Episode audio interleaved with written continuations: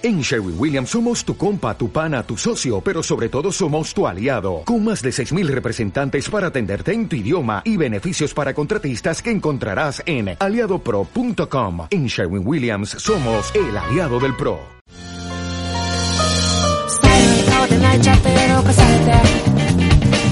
Bienvenidos a todos y a todas a KDJ Podcast. Bienvenidos a Konnichiwa desde Japón.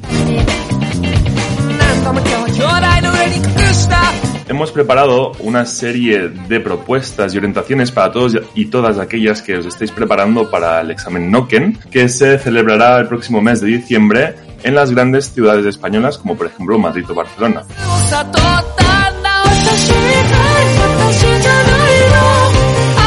Y para ello, como tenemos a nuestra super compañera Nichi, que actualmente posee el N2, hemos creído pues que a lo mejor muchos y, muchas de vosotras pues tendréis eh, dudas o a lo mejor eh, algunos últimos matices que os gustaría aclarar antes del examen.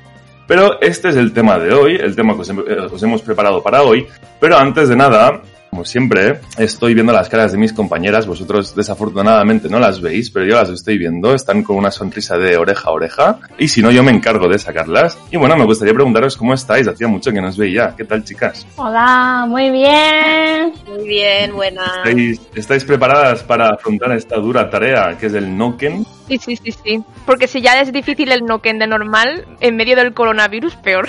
Exacto. Ostras, es verdad. No sé cómo será con todo esto del COVID. Sí, sí, sí. Ya, Ni idea, la verdad. En teoría se hace, pero a lo mejor eran plazas limitadas, no lo sé, no estoy segura. Depende también del país, ¿no? Sí, claro, claro. Creo que hasta, hasta hace poco no habían confirmado el que realmente se celebraba el examen, porque con todo este tema del coronavirus, de centros cerrados, centros educativos que al final pues eh, no se podían llegar a, abrir, ¿no? Pues creo que han hecho la excepción y al final sí que se puede llevar a cabo. Entonces, nosotros desde aquí os animamos a todos y a todas aquellas que os presentéis, que seguro que lo vais a hacer genial, ¿eh? y confiamos en todos. Y bueno, y cuando aprobéis, pues si os podemos ayudar y nos podéis compartir vuestro súper aprobado por Twitter, pues nosotros estaremos encantados de, de recibirlo. Eso, eso. Vale, antes de nada, Chicas, eh, sabemos que el Noken es un examen que realmente, no sé si es, eh, son preguntas que luego aclararemos, pero yo lo dejo en el aire, no sé si es el único título japonés que existe para reconocer que dominas la lengua japonesa. El Noken está formado por cinco niveles, siendo el 5 el más elemental y el 5 el más super saiyajin, como le digo yo, ¿no? Entonces, eh, el Noken es un examen que realmente, bueno, es como un pequeño trofeo que se consigue después de esforzarte muchísimo durante la preparación del examen. Es como tú llevas muchísimo tiempo preparándote y que luego pues aprobar el examen es como todo el fruto ¿no? que has recogido después de, esforzarte mucho. Para aquel que no lo sepa, Noken, también conocido como JLPT, Japanese Language Proficiency Test, o también como Nihongo Norio Kushiken. Antes de nada, bueno, esto ya es un poquito lo que viene a ser un poquito la rutina de cada podcast de Konichiwa desde Japón, vamos a repasar todas aquellas noticias que son relevantes, o que al menos lo han sido para nosotros, durante este último mes de octubre, noviembre más o menos. Y os hemos hecho, como siempre, una selección de cuatro noticias, las cuales os vamos a presentar a continuación. Vale, empezamos con la primera noticia en la que hablamos de Halloween en Japón durante el COVID-19. No sé si cómo lo pasasteis vosotros, si podéis salir, pudisteis salir a la calle a celebrar o hicisteis eh, la fiesta casera, eh, pero me imagino que el Halloween de 2020 era diferente que el de los años anteriores por, eh, por la culpa de COVID-19 y Japón no fue la excepción. Y es que mucha gente eh, se, abstuvo de salir a la calle este año. Vamos a enfocar a la situación de Shibuya, el sitio más popular de celebración de Halloween. Normalmente en Shibuya las calles y los famosos cruces de Shibuya se llenan de gente disfrazada toda la noche del Halloween. De hecho yo he ido eh, una vez a pasar una noche de Halloween y eh, fue imposible caminar, es que había miles de gente y miles de policías y patrullas. Pero eh, lo que pasa es que el número de gente que celebra Halloween en Shibuya ha estado disminuyendo desde hace dos años y este año por la culpa de COVID-19 ha bajado aún más. Y es que hay otras razones por las que cada vez menos jóvenes se reúnen en Shibuya, y es que la ley de la prohibición de consumo alcohólico en las calles fue aplicada en 2019 exclusivamente en el distrito de Shibuya. Y es la ley que literalmente prohíbe beber alcohol en las calles durante la temporada de Halloween para evitar accidentes y problemas causados por los borrachos como peleas y abusos sexuales, chicán. Eh, pero dicen que en otras ciudades no tan grandes como Shibuya, no hubo restricciones y la gente salía a la calle para celebrar el Halloween sin ponerse mascarillas. Y ahora han pasado dos semanas después de Halloween y el número de infectados están en aumento de nuevo. Ha llegado la tercera oleada de coronavirus. Y últimamente hay más de 1.500 infectados, eh, eh, unos 300 de ellos son de Tokio. No sé si es causado por los eventos de Halloween, pero al menos eh, sabemos que aún tenemos que tener mucha precaución a la hora de participar en un evento. Interesante, interesante porque digo que, bueno, sabemos que Japón está plagado de gente, ¿no? Especialmente en Tokio. Y cuando se habla de que hay 300 casos positivos diarios en, Tokio y se encienden todas las alarmas, la diferencia de, alarmismo es, muy diferente. Aquí creo que solamente en, en Cataluña se, se informa, hay reportes de unos 3.000, 4.000 casos diarios y, comparados con los 300 casos de Tokio creo que hay una diferencia eh, abismal, siendo cierta la manera de cómo la ha gestionado el, gobierno japonés. Es cierto que, aunque haya muchísima más gente en, Tokio, que es cierto que, bueno, el sentido común de la gente, el hecho de respetar un poquito eh, que uno pueda estar contagiado o simplemente el hecho de llevar máscaras como forma de vida, ¿no? Y que esté en, de manera más integrada en, la sociedad japonesa, pues hace que, que, esto sea más, bueno, no tan alarmante como aquí en España, pero a lo mejor para Japón sí que lo, sí que lo es. Pero, chicas, nosotros, bueno, yo y Ritsu no hemos podido, bueno, Ritsu no lo sé, pero yo más allá de Animal Crossing no he podido hacer nada más para Halloween y no he podido celebrarlo.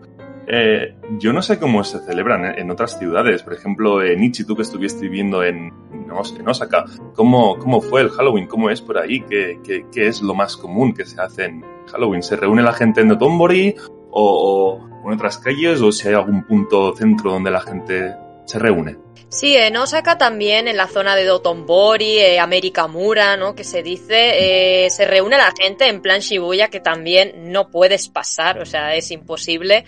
Y es eso, la gente se reúne pues para beber, eh, ir con, con, cosplay, ¿no? Disfrazados y pasárselo bien. Simplemente hacen una macro fiesta quedada en, en la calle y de verdad que no se puede pasar. El puente de Otombori, literal que no se puede pasar. Yo estuve allí y bueno, es que me tuve que ir porque pensaba que me iba a ahogar de tanta gente, incluso pensaba que hasta se rompería, porque hubo un momento además en que cuando yo estaba que todo el mundo empezó a saltar a la vez y digo, ay, que el puente se nos cae abajo. Y ya verás, la gente también se tiraba al río, algún loco que ahí la, la policía les, bueno, le, les cogieron, ¿no? Y también a partir de ese momento también pues como que están en alerta la total. Policía, La policía japonesa nunca tiene tanto trabajo como en Halloween. Es cierto. Yo no me lo imagino, ¿eh?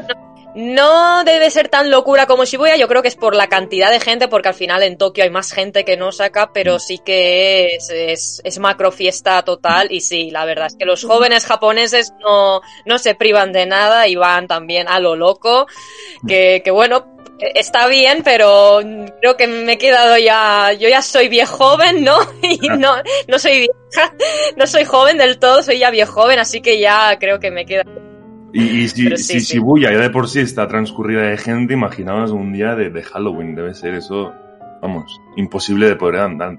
Poder andar. Eh, bueno, y Saori, ¿qué tal por Kumamoto en Halloween? ¿Qué, qué tal? Cuéntanos, ¿cómo, cómo se celebra? Eh, bueno, en Kumamoto eh, no celebramos a lo grande el Halloween. Lo, lo que pasa es que eh, este año, sobre todo, bueno, yo no pude hacer nada porque tenía trabajo, pero creo que algunos jóvenes hacen una fiesta pequeña en las calles comerciales ahí en el centro de Kumamoto. En la región de Kyushu creo que la prefectura de Fukuoka al norte de la región es donde hacen fiestas de fiestas más grandes y de hecho he leído un un- una noticia que había mucha gente y no había restricciones en la prefectura de Fukuoka y la gente lo, pasaron muy bien. Y pues me alegro, me alegro que se puedan seguir eh, celebrando estas, bueno, estos eventos, ¿no? Multitudinarios siempre y cuando se pueda respetar un poquito la, seguridad.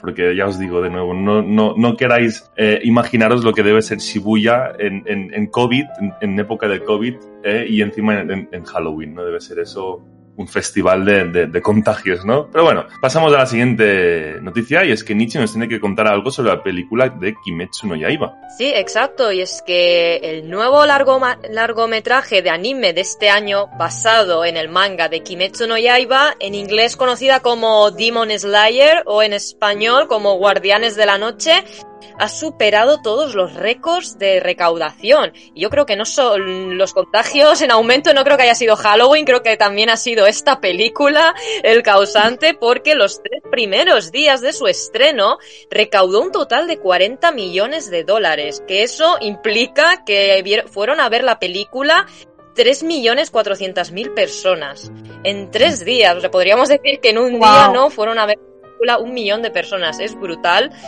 Y es eso, pues parece que la, aunque haya pandemia, a la gente, bueno, pues les ha dado un poco igual y han querido ver la película sí o sí. La verdad es que el anime ya tuvo bastante éxito el año pasado y lo gozan tanto niños como adultos y ha sido un super éxito. A los 10 días superó los 100 millones de dólares, haciendo que sea el estreno con recaudación más rápida en toda la historia del cine de Japón.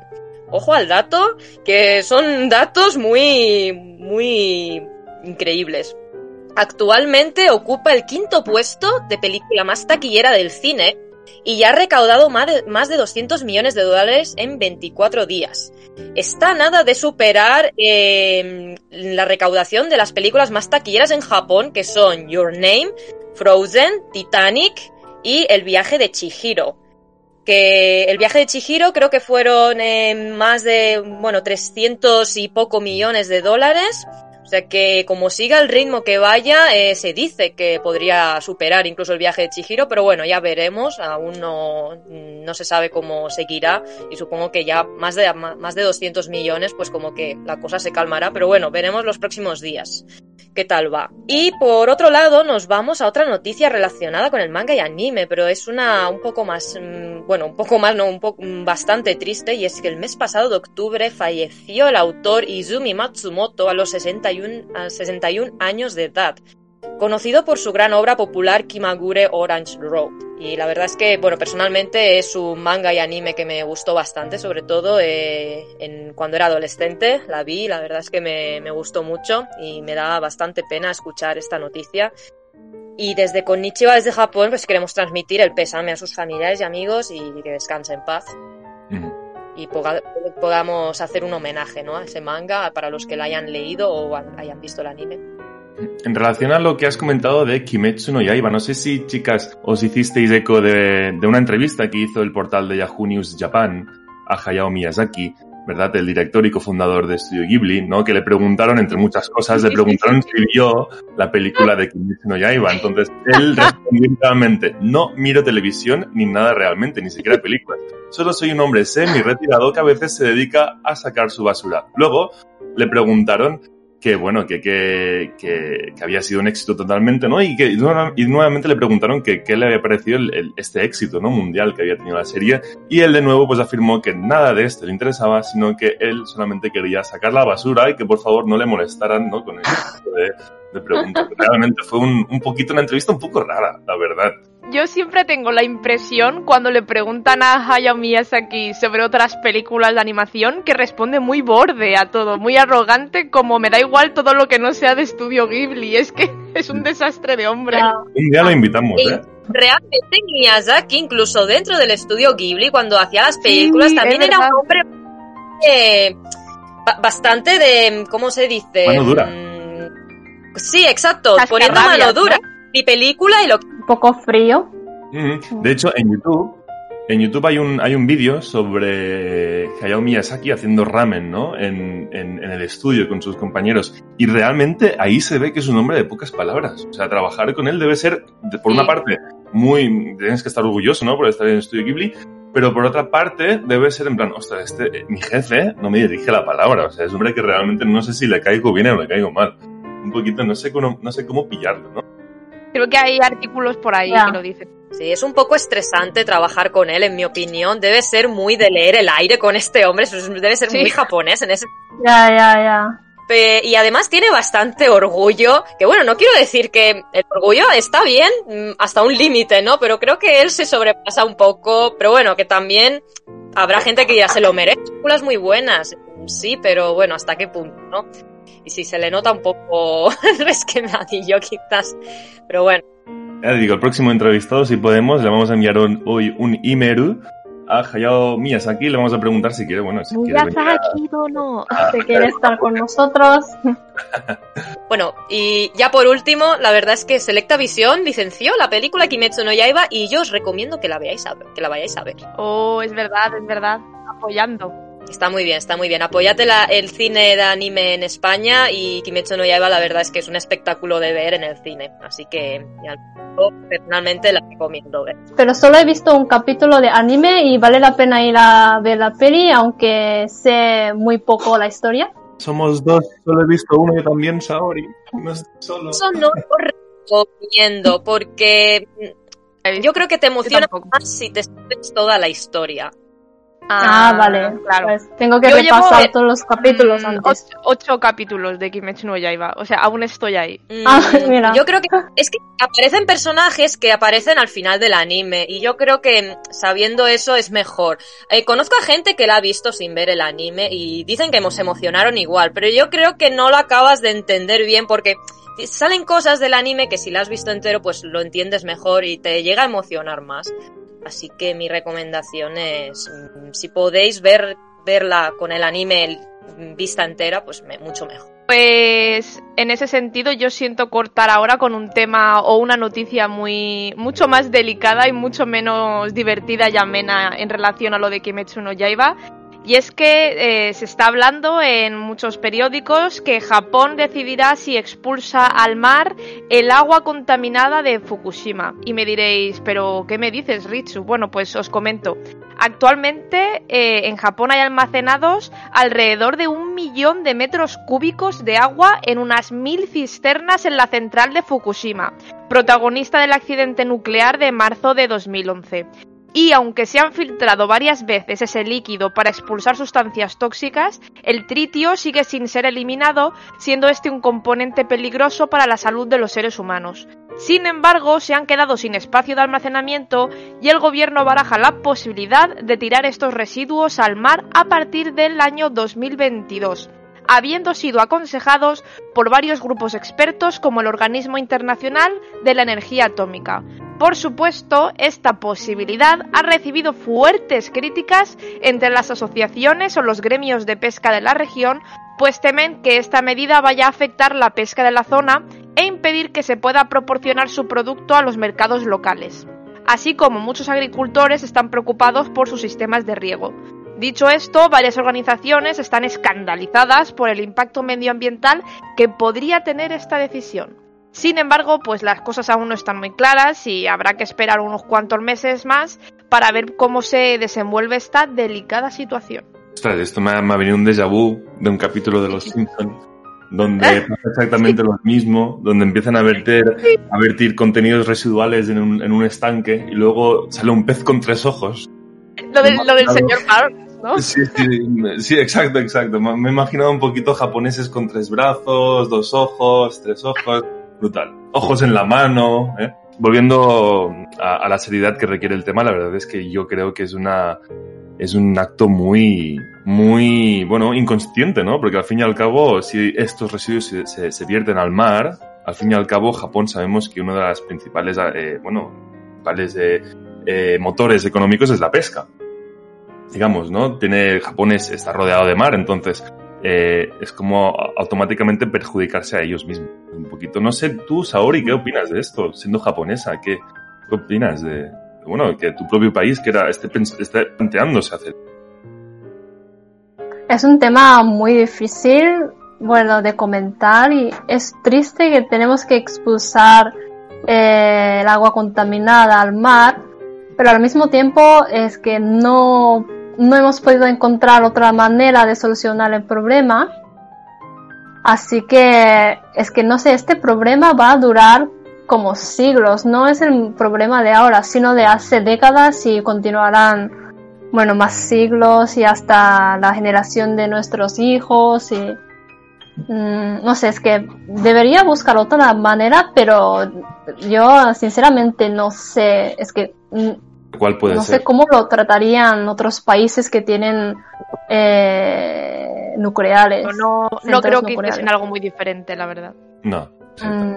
creo que al fin y al cabo tanto verter, guardar y, y eliminar tantos residuos tóxicos no sé cómo se podría hacer de hecho no no no es que no se me viene nada a la mente no que no sea perjudicando a la a la naturaleza y, a- y que realmente nos duela pues esperemos que no bueno que esto no se lleve a, a cabo y que puedan encontrar una una solución. Sigo yo y es que Hokkaido, bueno, tengo una, una, una super noticia acerca de Hokkaido, y es que esta ha sido elegida como la prefectura más atractiva de todo Japón. Sí, Japón es para muchos de nosotros un lugar increíble, con infinidad de atracciones, lugares emblemáticos y un sinfín de ciudades que estoy seguro que os pondrán los sentimientos a flor de piel. Cuando un turista medio piensa, por ejemplo, un turista que no haya documentado, no se haya documentado mucho sobre Japón, pues piense acerca de este país, pues seguramente le vengan a la cabeza pues ciudades como Tokio, Osaka, Kioto o incluso Hiroshima. Y aunque estas sean claramente una parada obligatoria en el país del sol naciente, cierto es que no podemos dejar de lado otras zonas que a lo mejor no son tan visitadas, pero que a lo mejor, y digo a lo mejor porque seguramente sea así, os van a dejar boca abiertos ante su espectacular belleza. Con la agricultura como uno de sus principales eh, pilares económicos, su excelente servicio gastronómico hará que no olvides nunca sus ciudades. Y es que aparte de su deliciosa gastronomía, también hay mucho que hacer durante todo el año. Para los amantes del frío, en invierno pues abunda muchísimo la nieve, así que con ello abundan también muchísimas actividades relacionadas con el invierno. En cambio, si lo que uno prefiere es un clima más cálido, Hokkaido es más que una apuesta segura. A diferencia del centro de Japón, donde la humedad, ya sabéis, chicos, chicas, que es abrumadora, ¿no? Que puede ser muy incómoda en verano, Hokkaido te abraza con un clima mayormente templado y con una vegetación colorida y llamativa, con más de cinco parques nacionales para conectar, explorar y dejarse seducir por el impresionante paisaje japonés. Hokkaido da mucho para hablar y de hecho en la página web de en.visit barra hokkaido.jp encontraréis un sinfín de actividades que estoy seguro que se ajustarán a cada tipo de persona e interés. Es que Hokkaido, y bueno, yo no he ido nunca, la verdad. Y creo que cuando ya has visitado ya dos, tres veces Japón y has visto siempre eh, Tokio, Kioto, las, las grandes ciudades, ¿no? Lo que decía ahora mismo, creo que cuando ya no te dejan de sorprender, cuando ya no te sorprenden, ya no te llaman tanto la atención, es cuando realmente te interesa más visitar las zonas más rurales. No, olvidemos que, bueno, no sé si lo sabíais, pero nuestra compañera Nichi hizo un tour, eh, bueno, el otro día me enteré, hizo un tour en bicicleta por varias ciudades eh, no tan turísticas de Japón. Y ella estoy seguro que nos lo puede confirmar de que eh, vale muchísimo la pena eh, perderse, ¿no? Y a lo mejor no dedicar todo el viaje en exclusiva a las grandes ciudades, sino también visitar, pues, ciudades Kumamoto, por ejemplo, donde se encuentra Saori, o también eh, la parte más del nor- norte de Japón, como podría ser la, la prefectura de Hokkaido. Algún día, Nietzsche, nos Sí, es tendrá que... que- hablar sobre este viaje. Sí, tengo que hablar. Sí, sí. Y es eso, es que el Japón rural es un mundo muy distinto. O sea, incluso yo siempre he dicho que Japón, o sea, está Tokio y el resto de Japón, pero en realidad está Tokio, las grandes ciudades, las otras grandes ciudades y el Japón rural. O sea, dentro de Japón hay tres Japones, por así Esto es decirlo. como, Y es, Sí, sí, sí. es, es es como el increíble. o katakana, sea, el hiragana y los kanji, pues Tokio, las, las otras grandes ciudades, Hay, sí, hay miles de kanji. Hay miles de municipios rurales. repartidos por... Exacto. Además tiene, tiene mucho encanto el norte, sí. De hecho, eh, si os gusta la historia de Japón, eh, pues Hokkaido ha sido en su época la República de Ezo, también están ahí muchas de las comunidades Ainu, o sea, es un sitio muy interesante para ir a ver. Yo no he estado aún, pero es uno de los sitios que tengo muy pendientes de ir. O sea, estoy esperando a que mejore la cosa y vaya a lo grande, no en plan dos, tres días, sino ir a lo grande una semana o más de una semana y recorrérmelo, porque parece que no, pero es muy grande también Hokkaido y debe ser muy, muy chulo de ver. Bueno, y con todas estas noticias sobre la mesa, estamos seguros de que alguno tendrá alguna que otra duda, así que no dudéis para nada, ya que estamos encantados de responderos por las redes sociales a comentaros qué os han parecido, si alguna os ha llamado más atención, alguna os ha gustado más o menos. ¿eh? Tenéis la sección de comentarios tanto en iBox como en Twitter para hacernos llegar vuestras opiniones respecto a estas preguntas. Dicho todo esto, eh, vamos a movernos al tema de, de, de, que nos toca hoy, ¿no? Hoy en Konichiwa desde Japón os hablaremos sobre los consejos para probar el examen Noken. El japonés, junto con el árabe y el mandarín, es uno de los idiomas más difíciles de aprender del mundo. Lo que lo hace tan difícil de aprender no son sus sistemas de escritura, katakana y hiragana, sino las grandes diferencias gramaticales entre ambas lenguas, el español y el japonés, y los miles y miles de kanjis con los que cuenta el idioma nipón. Pero estimados oyentes, no os esperéis, pues entre nosotras hay toda una guerrera que le ha ganado la guerra al idioma en más de tres ocasiones. Estoy hablando de Nichi, quien actualmente posee el N2 y que hoy nos hablará sobre el examen Nihongo Noryokushiken, también conocido como JLPT o Noken. Pero antes de, nada, como he dicho antes en la introducción de, este podcast, nos gustaría aclarar de que esta prueba está formada por cinco niveles, siendo el número 5 el más básico, el más sencillo, ¿no? El más que menos, menos eh, preparación requiere, y el número 1 el más difícil, o como diría yo, el más Super Saiyajin este sería Super Saiyajin eh, nivel 3, ¿no? Con el pelo amarillo y largo, pues este sería el Noken 1. Superar el examen, también como he dicho antes, es como una pequeña recompensa, ¿no? Es como no un, un, una motivación que nos da a seguir eh, preparándonos para este examen. Y es que el examen, eh, el, bueno, el, el Noken está formado por cinco niveles y bueno, tras mucho esfuerzo y preparación y horas y horas memorizando pronunciaciones onyomi, kunyomi, etc., pues vale la pena, ¿no? Que tu, eh, tu esfuerzo y reconocimiento sobre la lengua, pues eh, te dé sus frutos, ¿no? Y pues en el, el título que tanto ansías y mereces. Desde las primeras lecciones en la academia hasta una infinidad de horas estudiando kanjis delante del ordenador, tendremos que esforzarnos mucho si queremos pasar la ansiada prueba. Y de nuevo, como he dicho antes, Hoy, en Konichiwa desde Japón, os hablaremos sobre consejos para probar el examen Noken.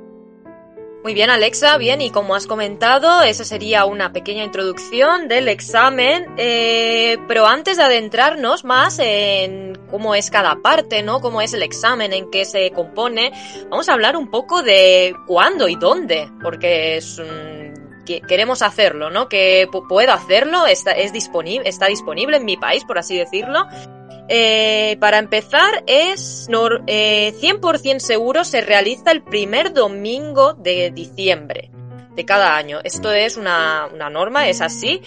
Pero dependiendo del país, se realiza hasta dos veces al año, el primer, el primer domingo de julio y el de diciembre. El de julio es que depende mucho del país e incluso de la ciudad, porque en España se realiza en varias ciudades, pero no en todas las ciudades se realiza en julio y diciembre. O sea, en algunas solo en julio, en diciembre seguro que en todas. Eh, actualmente en España se realiza en Barcelona, Madrid, Valencia, Santiago de Compostela, Granada y Las Palmas de Gran Canaria. La verdad es que es increíble el número de ciudades que ha aumentado porque yo recuerdo haber hecho el Nokia 5 hace ya 10 años atrás y solo se hacía en Barcelona y hacía y llevaba poco llevaba poco en Madrid, o sea, empezó en Barcelona, en España, luego en Madrid y de un momento, pero tardaron años, creo que 5 años o 4 si no recuerdo mal. A partir de ese momento aumentó tanto el número de estudiantes que, bueno, es eso, lo tenemos hasta en Valencia, Santiago de Compostela, Granada y hasta en Canarias, o sea, es increíble, o sea, ha aumentado muchísimo. Normalmente la inscripción se suele hacer en abril para el examen de julio y en septiembre para el de diciembre. O sea que si os queréis presentar, ojo, porque no os podéis apuntar de un día para otro. Eh, son unos meses de antelación y solo son dos semanas o tres, más o menos. La inscripción se hace todo por la página web y ahí está toda la información con todas las fechas. Ahora por lo del coronavirus, el de julio se canceló. Todo esto lo avisan en la página web oficial del JLPT por si alguien eh, le interesa de cara al futuro. Eh, también otra cosa que mucha gente lo pregunta y es que es posible hacer el examen en otro país que no sea el tuyo, por ejemplo en Japón o incluso en un país de Europa, puedes hacerlo en Francia, Italia, eh, pero eso sí, eh, los el títulos, en caso de que apruebes, el título te lo envían por correo, Eh, entonces tienes que confirmar antes en el país si envían eh, correos al extranjero, pero por lo general eh, sí que envían.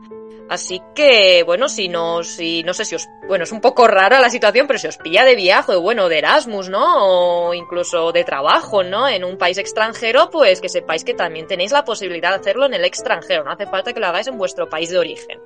Pregunta, pregunta para iniciantes de nada, que tengo curiosidad, yo no sé si mis compañeros también, el examen del Noken que se hace en Japón, ¿es exactamente igual que el examen del Noken que se hace en España?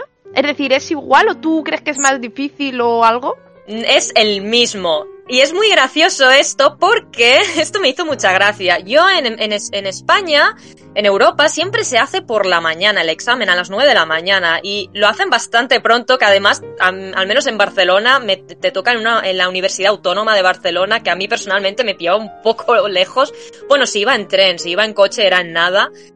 Y, y, claro, era como muy pronto, era como, uff, tienes que madrugar, ¿no? Porque además, pues no sé, si te pasa algo, ¿no? Pues tienes que levantarte a las 7 de la mañana, ¿no? Por así decirlo, para ir a un examen. Y en Japón, que lo he hecho también en Japón, es al mediodía siempre. Y el motivo es por el cambio de horario, o sea, justamente los, cuando acaban el examen en Japón, empieza en Europa. Y esto es como una manera de, de, que no se copien, aunque bueno, eso no quita que igualmente haya gente que en Japón que acaba el examen y cuelga lo, los exámenes con Claro, el resultado claro, claro. E incluso, por ejemplo, Unidos, que tiene más um, diferencia horaria, pues lo pueden llegar a ver. Pero en principio, Sí, sí, sí, sí. así, para eso, para evitar eso lo máximo posible. Y sí, es el mismo examen. Pero me imagino Y que no debe ser muy no debe ser muy fácil copiar, porque me imagino que al igual que por ejemplo en los exámenes de inglés de títulos oficiales, me imagino que debe ser un aula donde debes tener dos o tres examinadores dando vueltas, ¿no? Que no estés mirando donde no tienes que mirar, ¿no? Y un poquito esto. Y realmente me, da la curiosidad cómo, cómo debe ser copiar en este tipo de exámenes. No sé si hay modelos A, B, C, o si todo el mundo tiene el mismo modelo, o si hay algún tipo de, de, de seguimiento que hacen en especial. No sé si nos puedes contar un poquito más sobre esto. Pues no hay ningún modelo ABC, estos son todos el mismo examen y es verdad de que te vigilan muchísimo, eh, sobre todo creo que hasta yo recuerdo que en Japón era más estricto porque no te dejaban entrar el móvil, cosa que creo que en España no, no llegaban a hacer eso. Y son muy estrictos, pero hay gente que los cuela porque yo cuando hacía el examen en Japón, al salir del examen ya estaba colgado en internet y cosa que yo en las páginas web chinas y vietnamitas siempre lo suben. Y claro, mis, cuando yo estudiaba en la academia de japonés en Japón, casi todos mis compañeros eran eso, vietnamitas y chinos, y siempre acabar del examen siempre me, me, me enviaban el link de esas webs y estaba todo ya subido, pero incluso con la respuesta, eh, era increíble. O sea, yo no sé cómo se lo hacían, pero estaba. Y gracias a estas webs chinas y vietnamitas, tienes los exámenes reales y puedes practicar para el futuro, así que esto es una muy buena herramienta realmente. No, no la, no la copiar, pero sí para practicar. Se me viene a la mente una manera muy fácil de copiar y se me ha venido ahora, ¿eh? Realmente es muy buena, ¿eh? Pero los Apple Watch, hostia, qué manera de qué podcast más, más, más, más de ayuda estamos dando, ¿eh? No. Los Apple Watch, estos que es, eh, tan, tan avanzados, ¿no? Te da la posibilidad de abrir imágenes. Exacto, te da la posibilidad de, de abrir imágenes. en Motivando tiempo a copiar Puedes abrir las 100%. imágenes de tu móvil a través del, del, del reloj. Claro, es una manera más de, de- de poderlo copiar, ¿no? Entonces tendría sentido que al principio del examen pues te hicieran depositar en alguna caja pues todos esos aparatos electrónicos, ¿no? Teléfonos, eh, relojes, eh, de estos, ¿no? Que tienen pantallita, ¿no? Para que no puedas eh, copiar. Exacto, pero yo, pero yo he estado escuchando, eh, bueno, rumores, no sé si es cierto o no, pero la verdad es que me cuadra bastante, es que la gente que se copia normalmente es porque alguien que sabe más va a hacer el examen por ti, porque ellos en principio te identifican con la cara, que, o sea, con la foto que has enviado tú en el examen y bueno, tu carnet de identidad. Entonces, bueno, me imagino que buscarán a alguien que se parezca mucho a ti o que tengan un pelo parecido al Mm, tuyo, no sí. sé. Y o sea, alguien va a hacer el examen por ti. En teoría, la gente que aprueba el examen sin saber japonés, o sea, que copiando, bueno, no es copiando, simplemente que alguien hace el examen por ti. Y este servicio existe, porque lo he llegado a ver anunciado y gente que lo aplicaba y tal. Pero bueno, es, esto es otra historia. Pero bueno, yo... Pagado. Sí, pero yo, a ver, mm, me parece muy estúpido hacer esto porque en teoría el título, que lo veremos más adelante, pero el título en general, sobre todo de un idioma, y ya no hace falta ser del no, que no sea un título de inglés, de francés, de alemán, es para demostrar tu destreza con el idioma. Si para un trabajo, una universidad te piden cierto nivel y sí, por mucho que alguien te haga el examen y tú tienes el certificado, si luego a la hora de la verdad no sabes decir mucho, pues no tiene mucho sentido. Pero bueno, esto lo hablaremos más adelante, mm, porque a veces hay un negocio, ¿no? Tras ello, que aunque por mucho que no hables, pues sí puedes entrar, ¿no? Porque al final el certificado vale más, ¿no? Que tu destreza, pero bueno, esto ya es otro tema. Pero yo no lo recomiendo porque es eso, me parece absurdo, porque no, no es tu nivel, no, entonces no tiene sentido. ¿Para qué estás estudiando japonés entonces? Pero bueno. He leído por ahí que el examen en Japón tiene un precio y que aquí en España, según, bueno, no, que en España es, otro precio, que realmente la conversión no es la misma. Es decir, creo que no sé si sabes las, las, cuánto vale en Japón y cuánto vale en España, Nietzsche. Sí, en Japón son 5.500 yenes y en España me ha sorprendido porque este año lo han subido de precio a 68 euros yo recuerdo que 68 euros en yenes son 7.500 yenes, o sea, son 2.000 yenes más caro, o sea, 20 euros más caro en España que en Japón. No sé el motivo y lo han subido este año porque yo recuerdo haber pagado 60 o 55 euros cuando lo hice hace ya bastantes años atrás. Entonces yo no sé a qué se debe esta subida de precio. Si alguien lo sabe, porque a mí me sorprende, me parece muy caro en España comparado con el precio eh, japonés.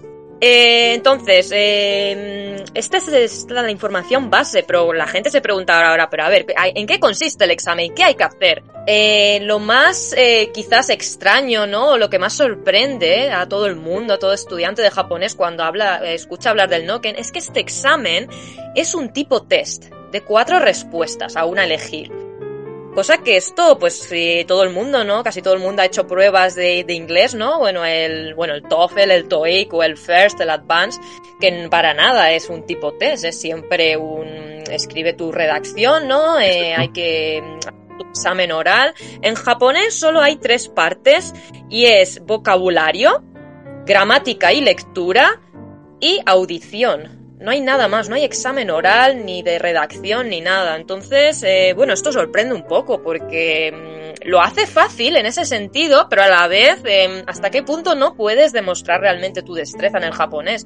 Y yo personalmente lo considero un examen más que de destreza, un examen de comprender japonés, porque al final vocabulario, gramática, lectura y audición es un examen de comprensión, no de expresión recuerda, a mí en general eso me recuerda un poco a cómo llevan los japoneses incluso el idioma inglés en las aulas. Es decir, en vez de desarrollar la comprensión y, genuinamente saber leer y poder hablar, es como mm, saberlo más solo a nivel gramatical. Y es en plan, es que así no, no se muestra la destreza de un idioma.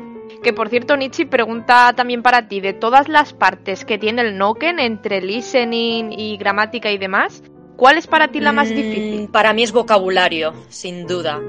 Eh, porque hay muchísimas palabras y siempre, mm. siempre te salen palabras nuevas o que no has escuchado en tu vida, porque a veces dices, bueno, te suena, pero a veces de verdad que te sale, y sobre todo kanji, vocabulario también incluye kanji, siempre te sale algo que no, no, has visto nunca y es un poco frustrante. Y además vocabulario no es algo que puedas empollar, porque gramática, que personalmente a mí tampoco se me da muy bien, pero no sé, hay un listado, ¿no? Y más o menos eso te lo empollas, ¿no? Te lo memorizas y ya está, pero vocabulario es que te puede salir cualquier cosa de cualquier tema y más en los temas, en los niveles más altos.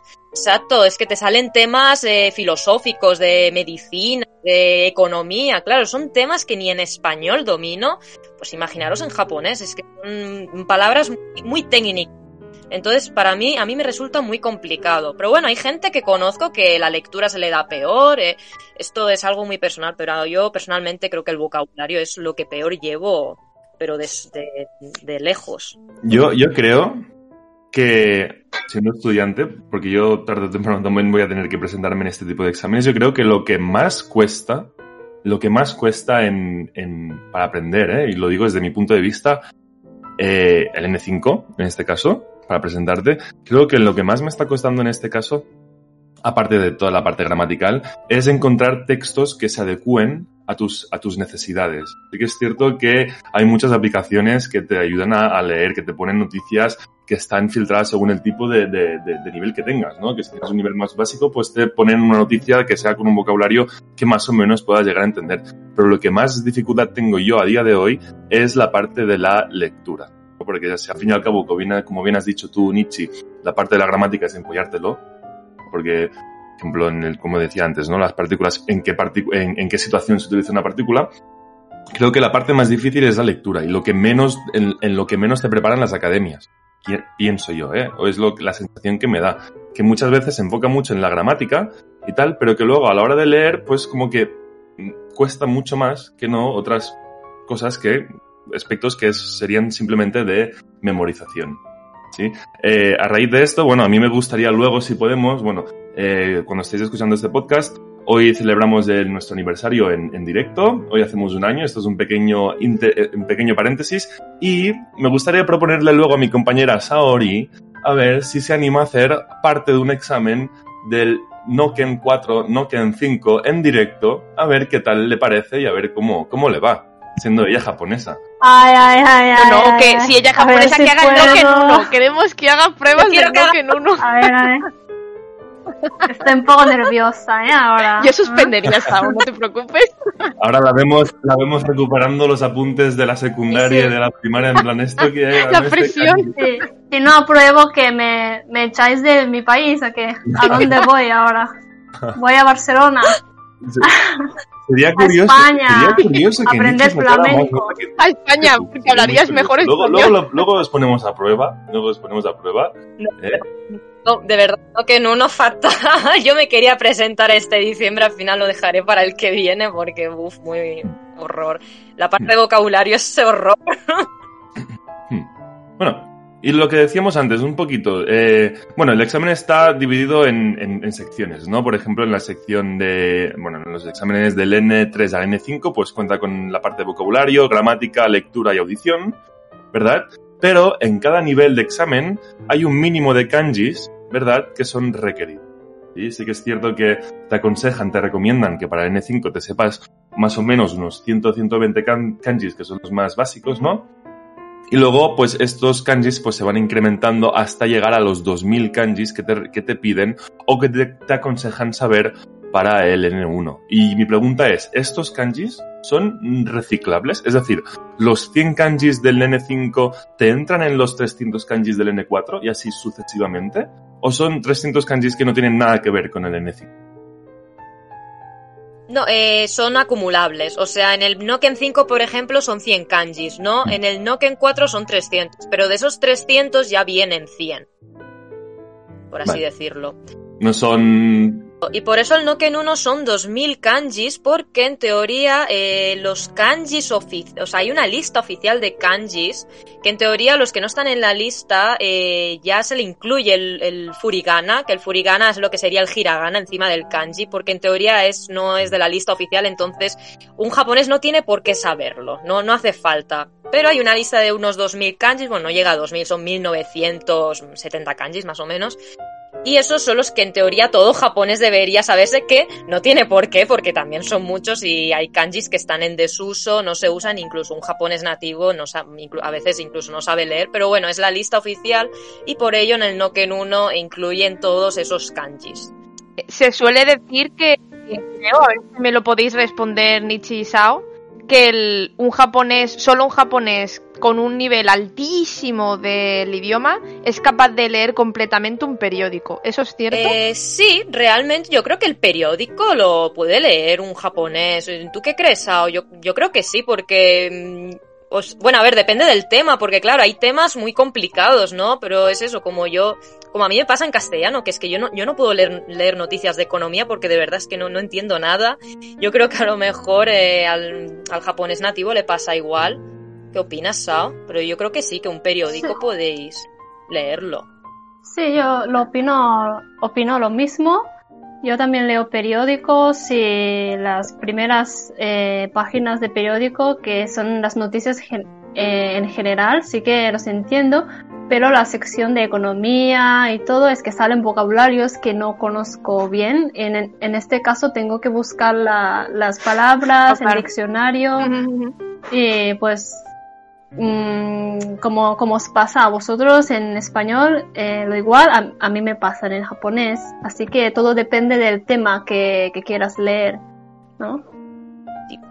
Y sobre los niveles, que mucha gente se pregunta, pero ¿qué nivel debería estar, no? Eh, ¿Cuál me tocaría? Pues más o menos, claro, esto es un poco una estimación.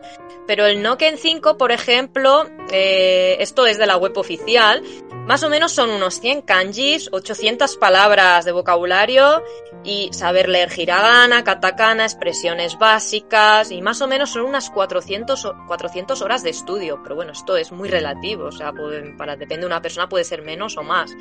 Eh, Noken 4 pues va aumentando, ¿no? A 300 kanjis, 1500 palabras y 700 horas de estudio. Noken 3, 600 kanjis, 3000 palabras y 1400 horas de estudio. Noken 2, 1000 kanjis, 6000 palabras y 2000 horas de estudio. Y Noken 1, el, el gran jefe final, ¿no? 2000 kanjis, 10000 palabras, unas 4000 horas de estudio.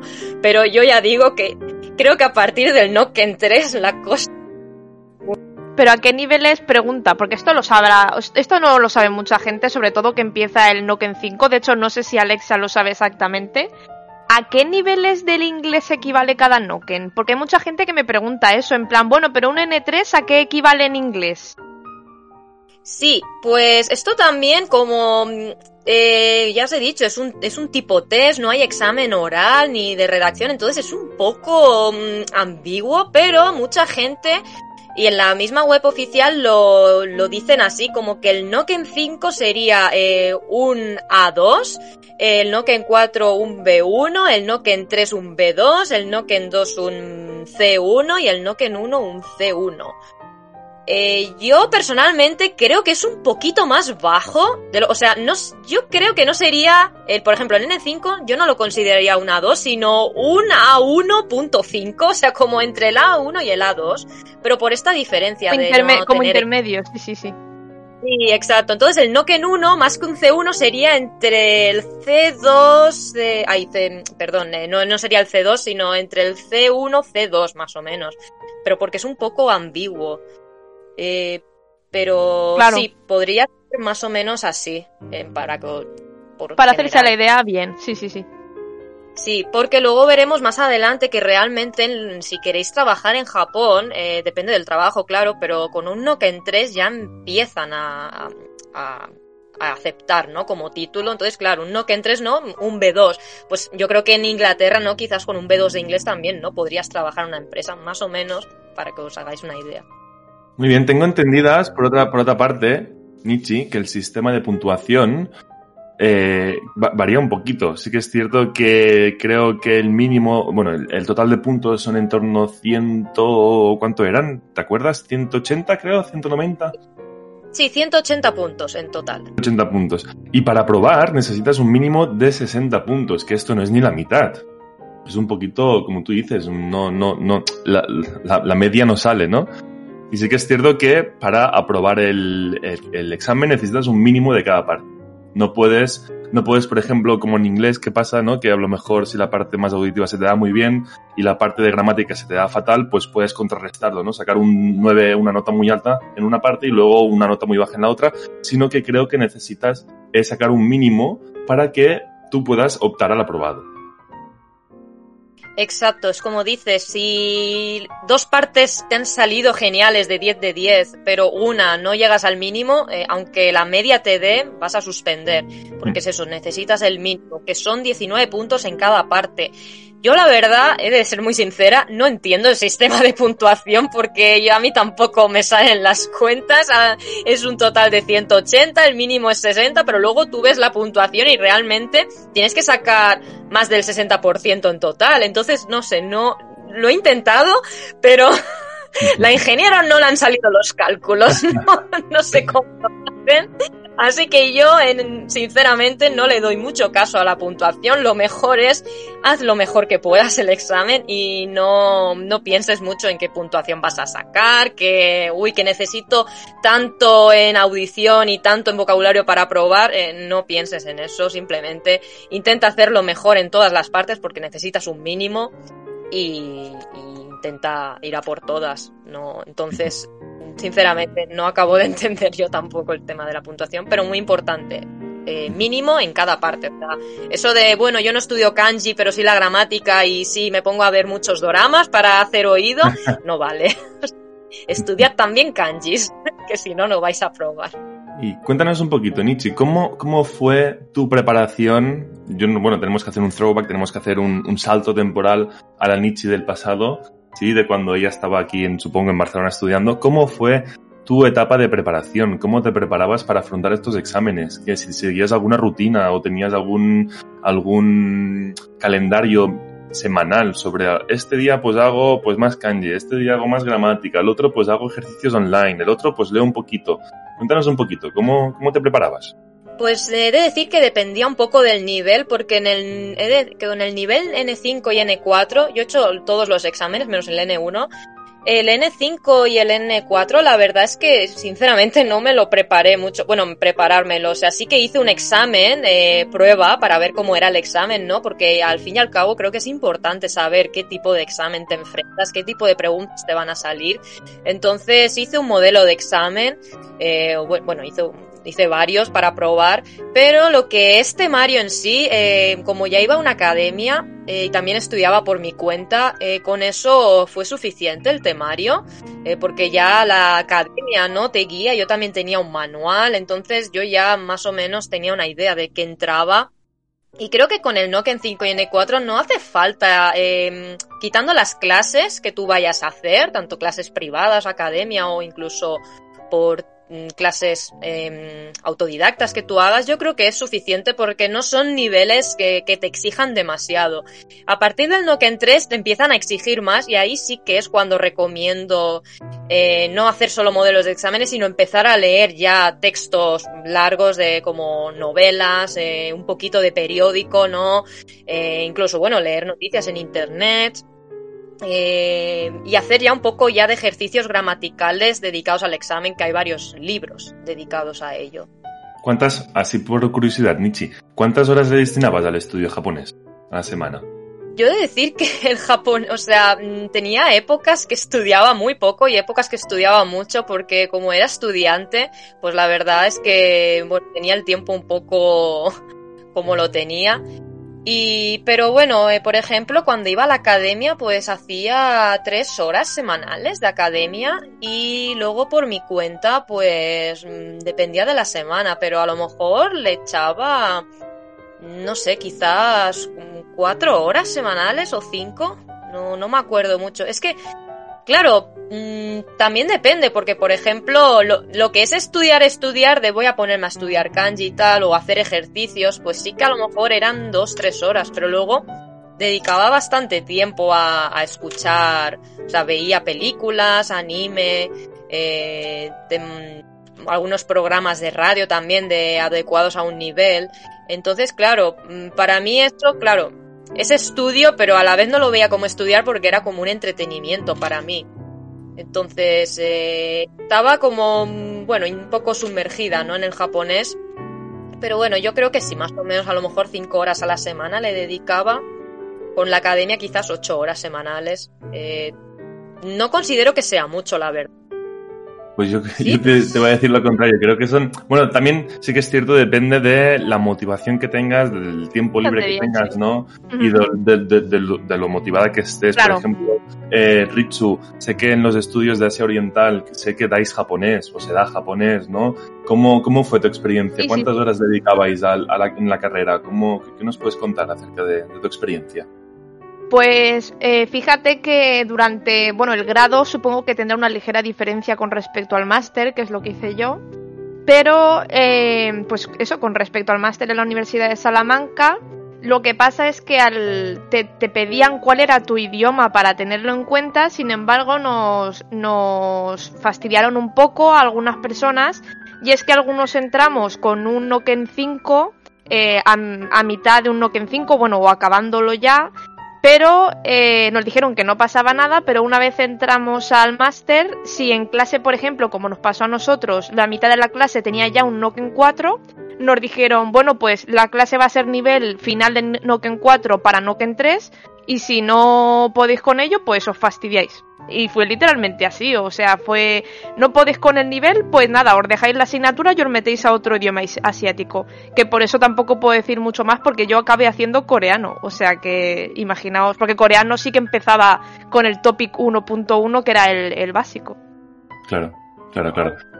Entonces, eh, bueno, y luego está la, la- la otra cara de la moneda. Saori, ¿cómo fue tu aprendizaje en el español? No sé si puedes, ves alguna diferencia entre español, japonés, cuántas horas le dedicabas, cómo fue eh, tu estudio, ¿Qué, qué encontraste lo más difícil del español? Eh, claro, japonés y español son muy diferentes y, y la primera dificultad que tuve era, bueno, seguramente pasa a todos los japoneses que estudian español y es la conjugación de verbos. Es que a mí me parece increíble que cómo puede haber tantas conjugaciones de futuro, bueno, de- entre el futuro hay... Horrible, hay es como tres- horrible. tres- Es horrible, no sé, es horrible. que ya no, ya no me acuerdo. Pobre- Entonces cuando, cuando os hablo tengo que pensar primero Eso, ¿eh? tiempo, conjugación y luego esta palabra es masculina o femenina o no sé de qué está hablando y tal. que es muy curioso esto que está diciendo Saori. Es que, fijaros, chicas, es muy curioso. Nosotros esto no le damos importancia. Nosotros no nos paramos a pensar, vale, estamos hablando de este contexto, tengo que usar el pretérito pluscuamperfecto del, del verbo haber. No, no pensamos en estas cosas. Simplemente pues lo vomitamos porque Claro. Integrados. Ah, yo creo, eh, creo que quitando los kanjis es peor aprender español siendo japonés. Tú quitas los kanjis y yo creo que es peor ser japonés aprendiendo español. Estoy casi segura. Sí, sí, de- de- debió ser muy difícil. ¿Cómo era tu rutina, Saori? ¿Qué te- le dedicabas tres horas, por ejemplo, a la semana a aprenderte verbos o a conjugar verbos o más gramática? ¿Cómo, cómo, cómo fue? Sí. Porque estudié español en, en la universidad, o sea, mi es- especialidad era estudios hispánicos.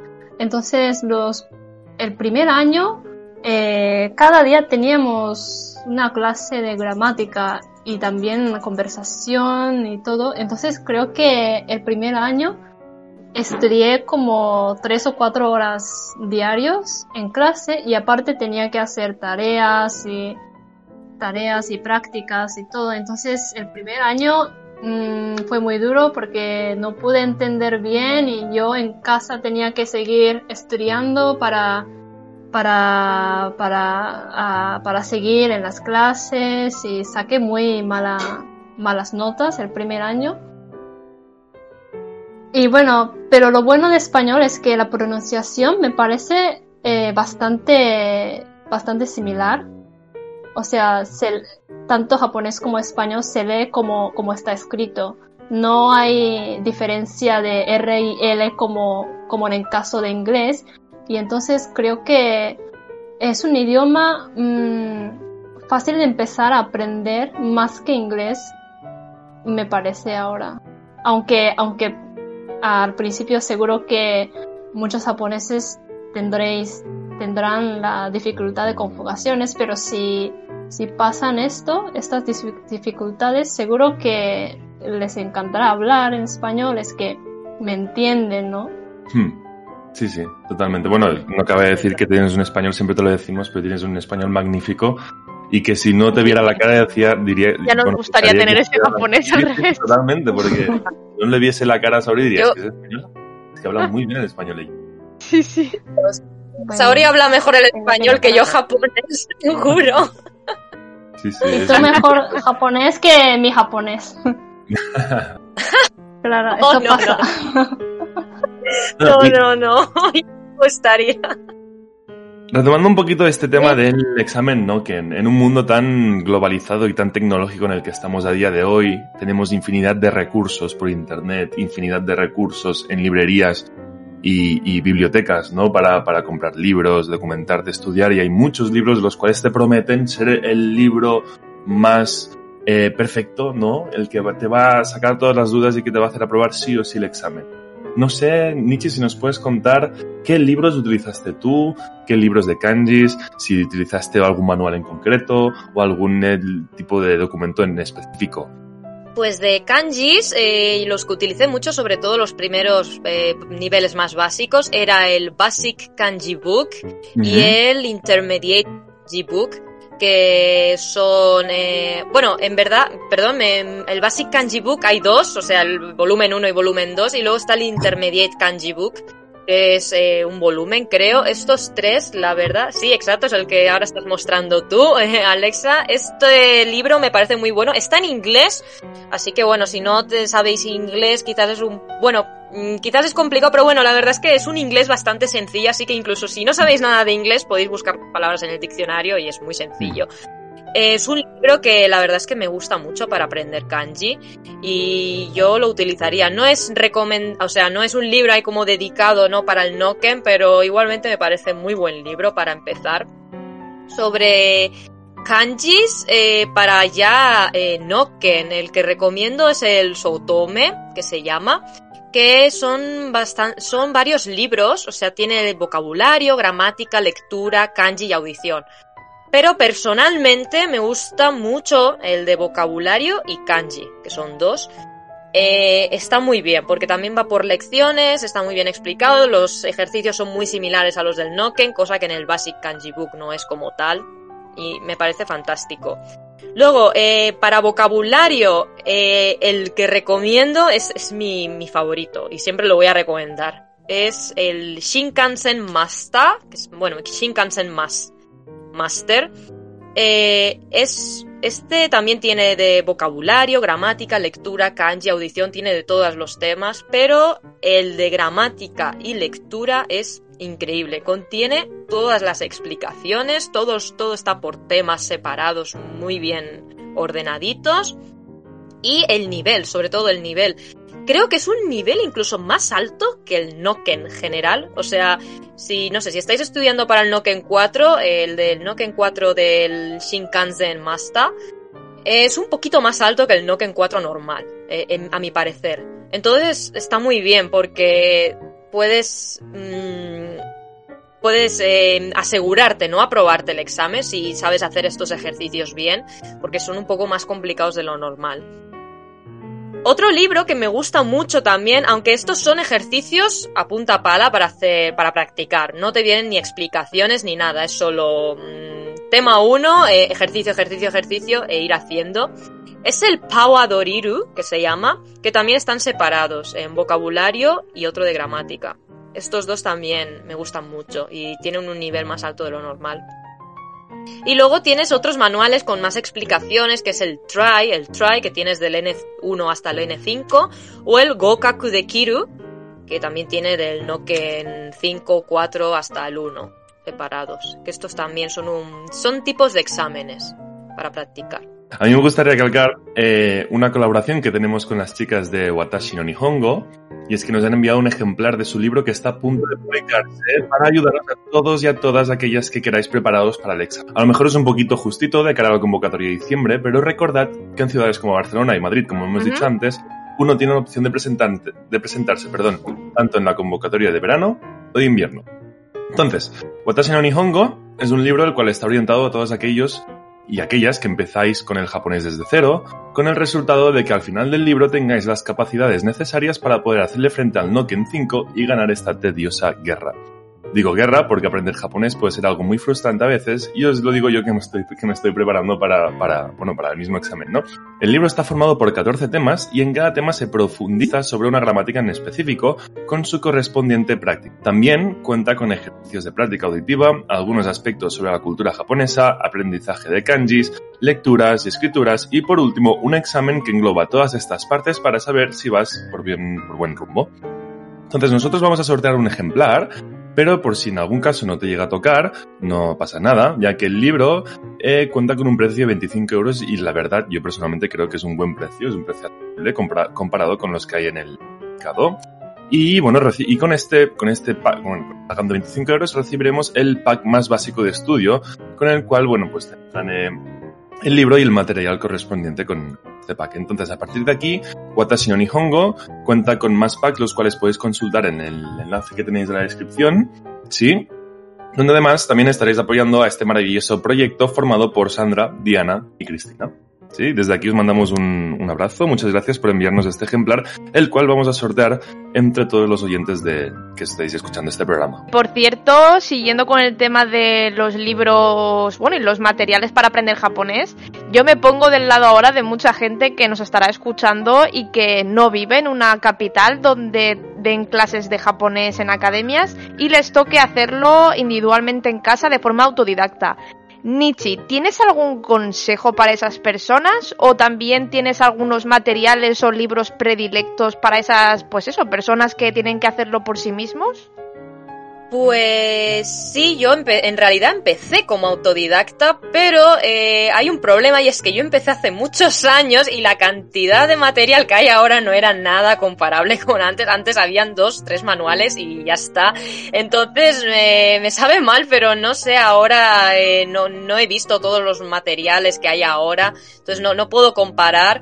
Pero yo, por ejemplo, cuando empecé, empecé con el Minano Nihongo, que este es mítico, todo el mundo ha empezado con ese libro, y el japonés en viñetas. Pero yo creo que actualmente hay mejores manuales porque, bueno, al fin y al cabo estos tienen... eh, que están bien porque yo aprendí muchos con estos dos manuales, pero eh, Sí. ahora hay material, está más... sí, sí, sí. Eh, entonces, eh, ahora mismo no sabría decir que este tipo de materiales, pero lo que sí puedo recomendar como autodidacta, que incluso a día de hoy sigo un poco de autodidacta, porque ahora mismo no sigo ningún libro, simplemente estudio un poco por mi cuenta para, bueno, estudiar, inten- intento mejorar en mi día a día, ¿no? Con el japonés, y es que, eh, sobre todo para los que empiezan de cero, lo más importante es tener un plan de estudio. Y con un plan de estudio no me refiero a en, dos meses tengo que aprenderme mil palabras o no, no me refiero a nada de eso. Un plan de estudio me refiero a, por ejemplo, eh, yo creo que el Noken es muy buen, una muy buena manera de ponerse, ¿no? Una meta. Entonces yo haría un plan de estudio no dedicado a sacarse el Noken 5. No exclusivamente sacárselo, sino aprender, ¿no? El temario del Noken 5, luego el Noken 4, ¿no? Noken 3. Es una buena manera de separar temarios y de ir avanzando en el nivel. Entonces lo más importante es hacer un plan de estudio, por ejemplo, para el Noken 5, ¿no? Buscar qué entra el Noken 5, qué cuántos kanjis entran, qué temas gramaticales entran, qué, a, cuándo, o sea, a qué punto cu- cuán- cuánto puedo, hasta cuándo puedo leer, o sea, cuánto texto, ¿no? Eh, cinco líneas, eh, una página entera, pues investigar eso y a partir de ahí hacer un plan de estudio. Por ejemplo, eh, una hora de kanji, ¿no? Por ejemplo, una hora de gramática, una hora de audición. Y no significa de que buah, cada semana tengo que hacer X horas, no, tú vas a tu ritmo sin, sin, bueno, sin prisa, pero sin pausa, ¿no? Ir eh, avanzando poco a poco. Eh, yo creo que la clave de no solo del japonés, de cualquier idioma es la constancia. Y es más importante hacer 10 minutos diarios que no hacer una hora y luego en una semana no tocarlo. Yo creo que es más importante esos 10 minutillos porque cada día al final te vas acordando y seguir ese plan de estudio que previamente habrás hecho. Yo creo que esto es lo más importante de ser autodidacta y no solo autodidacta, sino si sigues unas clases Claro, de claro. japonés, eh, aparte de esas clases, por ti mismo, ¿qué puedes hacer? O sea, lo que no des en clase, ¿qué, ¿qué es? Pues, por ejemplo, lectura. Vale, pues por mi cuenta voy a hacer lectura. Y no sé, pues, vale, pues voy a intentar leer hasta aquí. Que a lo mejor tardo un mes. Bueno, pues tardo un mes, pero lo importante es hacer un poquito mm, cada día, ¿no? Hasta donde tú puedas. Claro. Yo creo que mejor consejo para ser autodidacta y al menos a mí me ha funcionado muy bien hasta ahora. Tener un poco mm, Claro, organizada, entonces ¿no? Es como... Claro, como tener un esquema bien organizado, que es lo que dice Nietzsche, también tener constancia en vez de de golpe un día y luego dejarlo, y ya tener un material que no sea demasiado denso, que quizás mm, igual compartes conmigo eso, el Mina no Nihongo, quizás es un libro un poco más de academia y hay otras opciones quizá que encajen mejor a... No sé si ahora hay uno que no lo he utilizado, pero se hizo muy famoso el Genki aquí en España y quizá el que nos ha comentado con el que hacemos una colaboración, proyecto de proyecto Watashi, el Watashi no Nihongo, quizá también sea una buena opción para eso. Exacto. Recuerdo también hace años, eh, ahora no sé si es claro, estoy hablando de un libro de hace bastantes años, pero había un libro que era el manual de japonés en español. Ya esto lo pondré luego en Twitter, ¿no? Pondré las imágenes de todos los manuales, esto habrá que ponerlo. Y este libro eh, fue de los primeros libros en español escritos con toda la hasta el Noken 4 y estaba muy bien porque estaba separado cada lección, ¿no? En un tema gramatical y entonces, pues bueno, esto es otro manual, ¿no? De, bueno, pues mm, hago una lección a la semana. Mm, estoy trabajando, no tengo tiempo. Bueno, pues una lección a la semana, que no es mucho, lo puedes dedicar una hora, ¿no? A la semana y vas haciendo. Y luego, pues eso, el Basic Kanji Book, ¿no? Este sí que lo recomiendo bastante, como he dicho antes, y pues una lección también a la semana o cada dos semanas, no sé, dependiendo de tu tiempo libre. Y, y, luego audición, ¿no? Pues eh, bueno, el anime realmente, aunque esto es un poco relativo porque depende qué anime, no lo recomendaría mucho porque hablan un japonés que no es real, pero hay animes que sí que hablan un japonés bastante real, entonces pues para hacer un poco, ¿no? De oído, para hacer oído yo creo que está bien. Y más que anime, incluso yo recomendaría ver doramas, porque doramas es un japonés mucho más real. Y para hacer oídos, aunque no lo entiendas todo al 100%, lo importante es hacer un poco de oído. Y ahora con Netflix también hay subtítulos en japonés. Y aunque no sepas leer los kanjis, pues el hiragana al menos, pues lo, sabes leer, ¿no? Al principio. Y la, la cuestión es hacer oído. Entonces, es ir haciendo un poco de todo, de todas las tareas, ¿no? De lectura, audición, eh, kanji, vocabulario, pues ir haciendo un poco cada, cada día o cada, cada cuando puedas. Y yo creo que eso es lo ideal. Muy bien. Eh, bueno, se nos echa el tiempo encima. Este programa no, en este programa no va a haber eh, la ruleta del Gaijin, ya que hemos preparado otra actividad que la vais a tener en Twitter a lo largo de este domingo 15 de noviembre. Pero, por otra parte, sí que nos habéis hecho llegar muchas preguntas, ¿vale? Que vamos a responder a continuación. Pero antes de nada, antes de nada, chicas, nos podéis, bueno, como no sé si os acordáis Goku, que pedía la energía de todos los habitantes para la Genki Dama, que levantaba las manos así.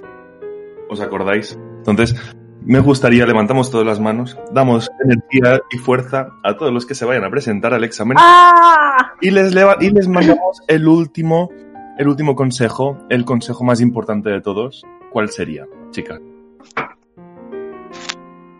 El que digáis, mira, con esto no vais a tener que preocuparos, obviamente si habéis estudiado, claro, porque aquí no, aquí no, aquí no nos haremos pasar por vosotros y aprobaros el examen, sino que os podemos aconsejar, ¿no?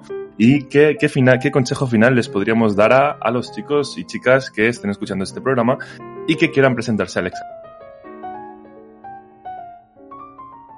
Para mí es no ponerse nervioso, que parece un consejo muy... Pero esto ya lo sabemos.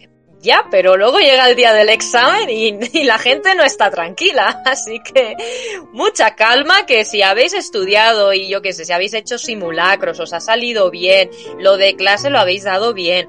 Yo creo que no tenéis que preocuparos, os aseguro que os va a salir bien. La cuestión es no ponerse nervioso. Eh, hay una palabra que no entiendes, bueno, pero esto pasa siempre. Eh, no pasa nada por saber, no entender una palabra o incluso dos. La cuestión es tirar para adelante y ya está. Y si sale mal, Shoganai. O sea que no pasa nada y a la siguiente. Y si sacas un 10 en el examen, Nietzsche, ¿hay posibilidad de que te den el N4 directamente como pasa en inglés? ¿O no es así? Oh, ¿ya ves? No, por, desgracia no hay eso. Si sacas un 10 en el N4, ¿eh? vas a tener que hacer el N4. Bueno, claro, es que tiene, tiene, tiene relación, porque te entran. Sería un poquito contradictorio que te des, en el N4 sin saber los kanjis propios del N4. Entonces, un poco... Ah, claro, claro. No, no, claro, bueno, sí. Bueno, desde aquí, y lo decimos totalmente en serio, os animamos a todos y a todas a los que, bueno, tengáis la convocatoria ahora el mes que viene, sí, a, a, bueno, que seguramente lo vais a hacer genial y estamos eh, convencidos de que os irá genial y, y, queremos conocer cómo os ha ido y queremos que nos compartáis fotitos y que nos digas, oye, pues este programa pues me ha ido bien por tal o al final he sacado un tal y me ha ido bien el que nos dio y las manos que levantasteis en el programa. un poquito sobre esto. Amate. Y ahora, bueno, ya sabéis que toca, toca la parte de respuestas a comentarios en Twitter y otras redes sociales. ¿Vale? Yo voy a ir lanzando preguntas. A ver qué nos, y, qué nos y decís. que las quiera coger y responder, pues adelante. El usuario Checking Fotitos en Instagram nos ha preguntado lo siguiente. ¿Cuántas horas al día estudias para el Noke? Yo creo que, bueno, como bien ha dicho Nietzsche, de esto dependerá siempre del, del, del, del examen que tengas. No es, no es lo mismo eh, prepararte para el N2 que para el N4, no es lo mismo el N3 que el N1 y no es lo mismo el N5 que el, N, el N2, por ejemplo, ¿no? Pero, como bien ha dicho Nietzsche antes, ella ha dicho que se preparaba más o menos eh, un total de entre 5 o 8 horas a la semana, entre academias y trabajo eh, personal en casa autodidacta. No sé si es, yo creo que es una buena relación cantidad de horas de estudio y creo que iría muy bien. Yo de hecho creo que le destino un total de como mucho, como mucho llegaría a cuatro a la semana y creo que me falta más. Vale, otra preguntita por parte de Esther Rosa por Instagram nos pregunta, ¿hay que hacerlos todos? ¿Vale la pena hacer el N5 o mejor me preparo para el N4? Hmm, interesante. Pues, bueno, depende un poco de lo que quieras hacer. O sea, me refiero, a, por ejemplo, para ciertas universidades japonesas o ciertos trabajos, eh, sí que te piden el Noken 3, 2 o 1. Entonces, a, mm, he comentado antes que el no, a partir del Noken 3 es cuando en la, eh, ciertas instituciones te lo empiezan a pedir. La verdad es que el Noken 4 y Noken 5 no he visto nunca que lo lleguen a pedir, al menos en Japón. Pero eh, yo opino que sí que vale la pena hacer el examen porque eh, es una manera, ¿no? De ponerte un reto Hmm. y de también a acostumbrarse a qué tipo de examen es, cómo, qué tipo de preguntas entran para el futuro si quieres ir a exámenes de el más Claro. difícil. Entonces, Creo Mm, que sí. Bueno, si tú te ves eh, preparada para el Noken 4, pues yo opino que, bueno, puedes lanzarte al Noken 4, no hace falta hacer el 5, pero si, por ejemplo, uy, no estoy segura si eh, llego al Noken 4, bueno, Claro. pues puedes probar el Noken 5 para al menos, pues, tener esa motivación de, mm, vamos a ver cómo es el examen, ¿no? Y si lo apruebo, pues esa alegría que te llevas, ¿no? Que aunque el Noken 5 quizás para mucha gente es que no es nada, bueno, pero para eh, realmente es mucho, porque has empezado un idioma que es complicado y yo creo que tener tu primer título oficial, ¿no? De un idioma, aunque sea el nivel más bajo, yo creo que a todo el mundo le hace ilusión y eso te sube la motivación para los siguientes niveles, así que personalmente eh, yo digo Claro, claro. que vale la pena en ese sentido, pero bueno, si lo dices a nivel Nos minus valoréis. Exacto, Pero si lo dices a nivel, pero vale la pena para un trabajo, pues yo hasta diría que el Noken 4 no vale ni para un trabajo, o sea, ya es a partir del Noken 3 e incluso Noken 2. Noken 2 ya estamos hablando ya de que puedes entrar a casi cualquier universidad y trabajo. Mm. Así que bueno, eso, eso sería. Si quieres mirar tu nivel y, y ver cómo es el examen, pues adelante, tira para el 4 o, o el 5 si no te ves segura. Ana Formby por Instagram también nos hace llegar la siguiente pregunta que dice ¿Libros o páginas web útiles de simulacros de examen o para ver qué temario entra vocabulario y kanji gramática? Bueno, yo personalmente voy a recomendar dos páginas que a mí me van muy bien. Una que es de minato barra jf.jp. Esta es de la Japan Foundation, que estaba muy bien.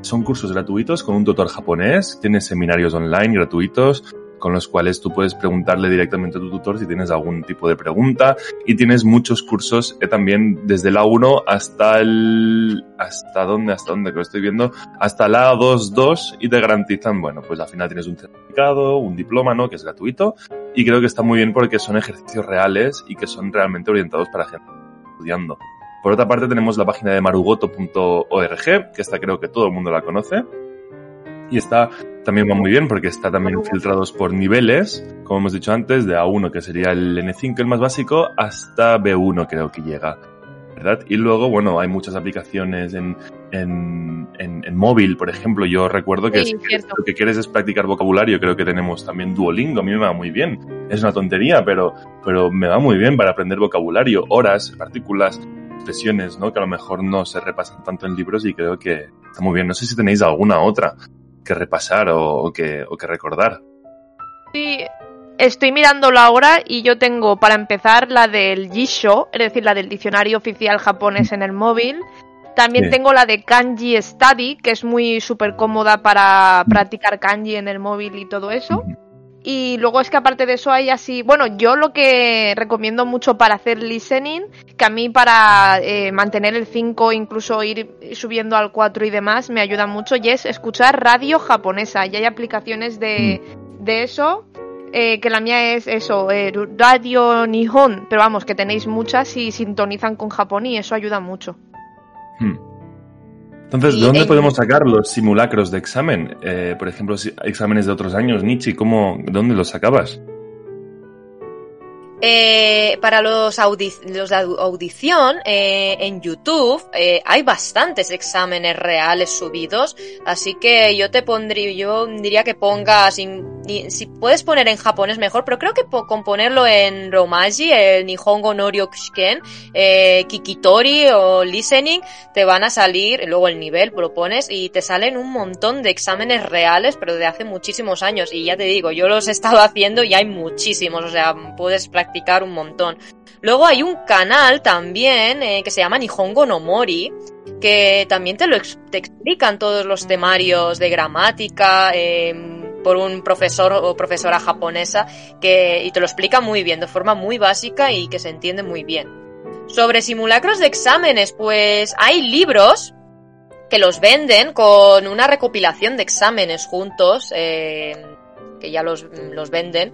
Eh, bueno, los venden en Japón, yo creo que en Amazon Japón también los venden y hacen envíos en España, por si a alguien le interesa.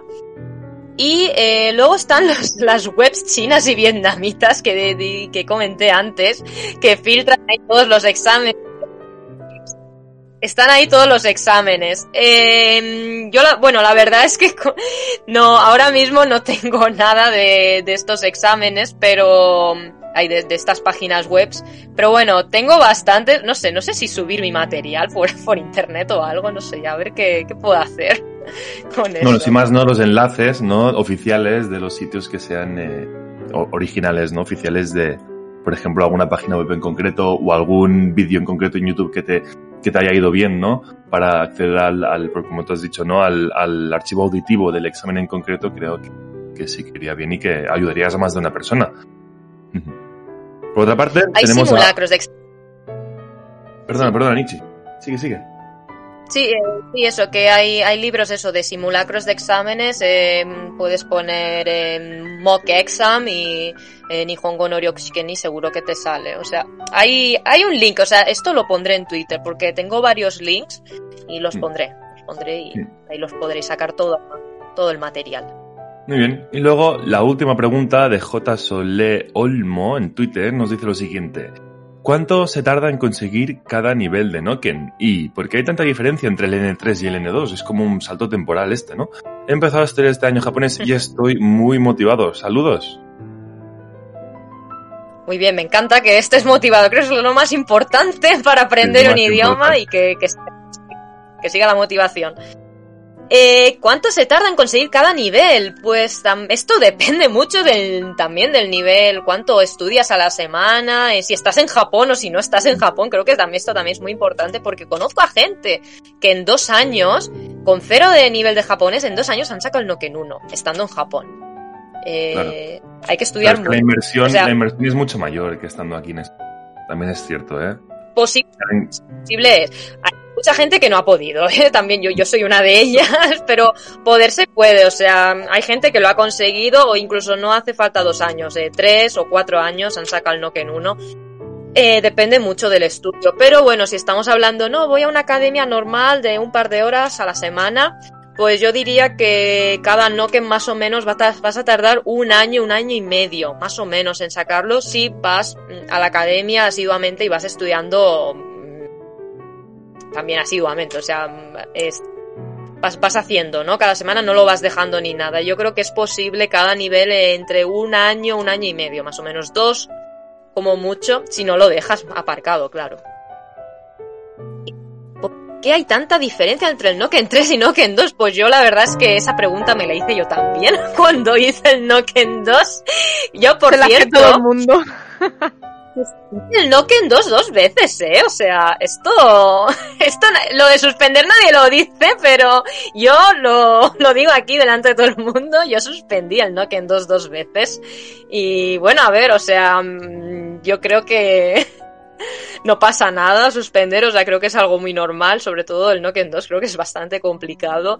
Y sí, yo también lo pensé, la diferencia es brutal. Pero bueno, yo creo que es porque mm, el Noken 2 es el, es el nivel mínimo que te piden las universidades para entrar a, estudiar una carrera. Entonces, claro, el Noken 2, eh, el Noken 3, por así decirlo, es como ya dominas todo el básico japonés. Y el Noken 2 es un ya dominas todo el japonés. Entonces, es una el, el básico, el eh, con básico me refiero a tener un- una vida diaria, ¿no? En Japón sin problemas. Y vida diaria ir a comprar, ¿no? Hacer la compra, ir a un banco y no tener no problemas.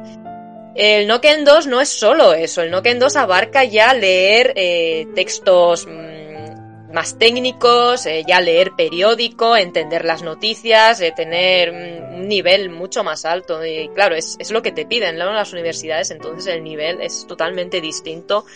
Eh, abarca mucho. Entonces yo creo que por eso es un salto bastante grande, la verdad.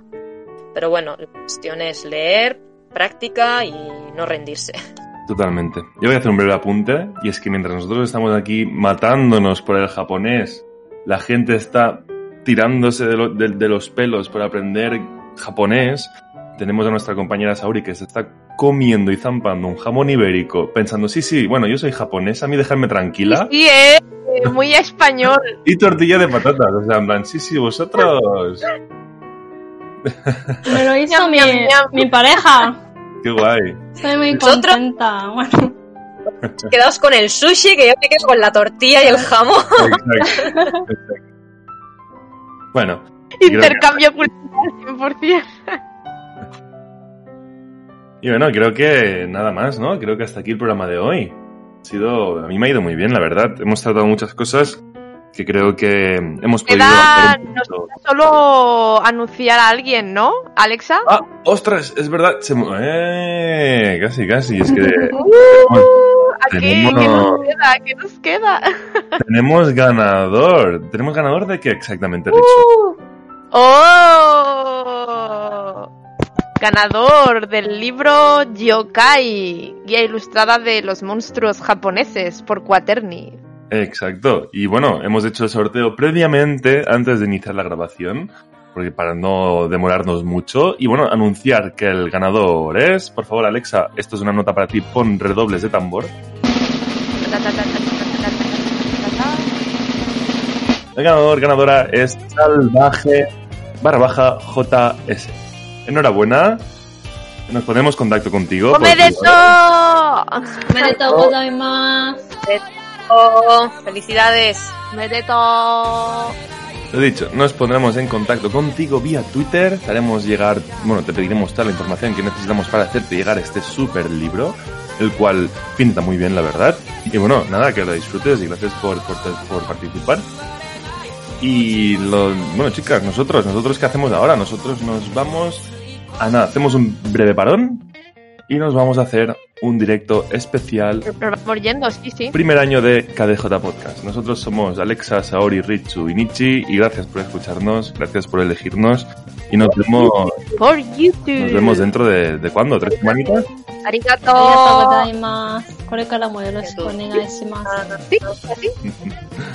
Vale, muchas gracias, chicos. Adiós. Bye. Bye bye.